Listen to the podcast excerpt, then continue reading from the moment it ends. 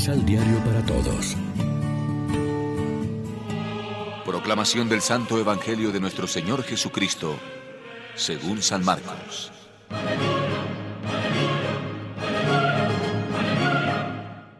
Llegaron a Jericó, y al salir Jesús de allí acompañado de sus discípulos y de una gran multitud, el hijo de Timeo, Bartimeo, un limosnero ciego, estaba sentado a la orilla del camino. Cuando supo que era Jesús de Nazaret, se puso a gritar. Jesús, hijo de David, ten compasión de mí. Varias personas trataron de hacerlo callar, pero él gritaba mucho más. Hijo de David, ten compasión de mí. Jesús se detuvo y dijo, Llámenlo. Llamaron pues al ciego diciéndole, Párate, hombre. Te están llamando. Y él, arrojando su manto, de un salto se puso de pie y llegó hasta Jesús. Jesús le preguntó, ¿Qué quieres que te haga? el ciego respondió. Maestro, que yo vea. Entonces Jesús le dijo, Puedes irte. Tu fe te ha salvado. y al instante vio y se puso a caminar con Jesús. Lección Divina.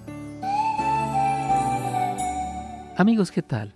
Hoy es jueves 27 de mayo y como siempre a esta hora nos alimentamos con el pan de la palabra que nos ofrece la liturgia. Jesús cura al ciego Bartimeo. Es un relato muy sencillo, pero lleno de detalles y un símbolo claro de la ceguera humana espiritual que también puede ser curada. Esta vez Marcos dice el nombre del ciego. Se ve que tenía testimonios de primera mano o que el buen hombre que recobró la vista y lo seguía por el camino se convirtió luego tal vez en un discípulo conocido.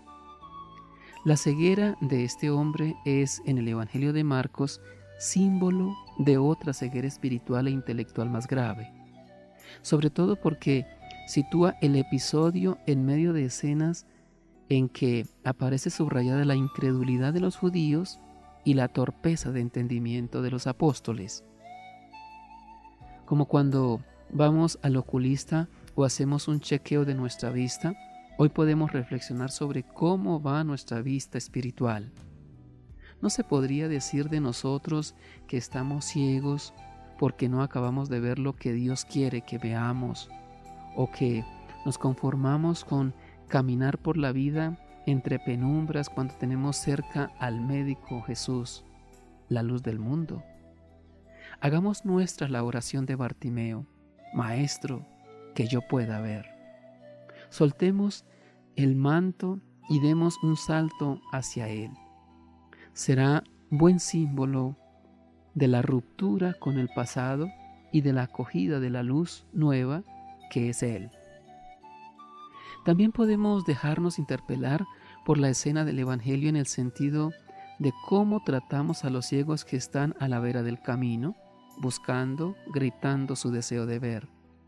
Jóvenes y mayores, muchas personas que no ven, que no encuentran sentido a la vida, pueden, pueden dirigirse a nosotros, los cristianos, por si les podemos dar una respuesta a sus preguntas.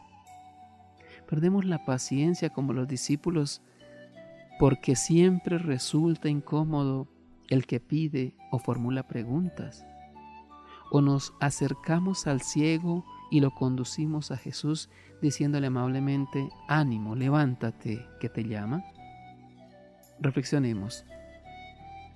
Cristo es la luz del mundo, pero también nos encargó a nosotros que seamos luz y que la lámpara está para alumbrar a otros, para que no tropiecen y vean el camino. ¿A cuántos hemos ayudado a ver? ¿A cuántos hemos podido decir en nuestra vida, ánimo, levántate, que te llama? Oremos juntos. Nos invaden, Señor, las tinieblas de la increencia y nos atenazan nuestras supuestas seguridades. Cura nuestra ceguera y así te seguiremos impulsados por la fuerza de tu ternura, como hombres y mujeres nuevos, guiados por tu Espíritu. Amén. María, Reina de los Apóstoles, ruega por nosotros.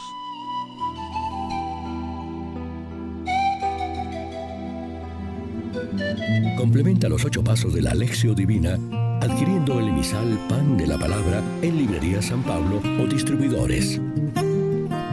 Más información www.sanpablo.co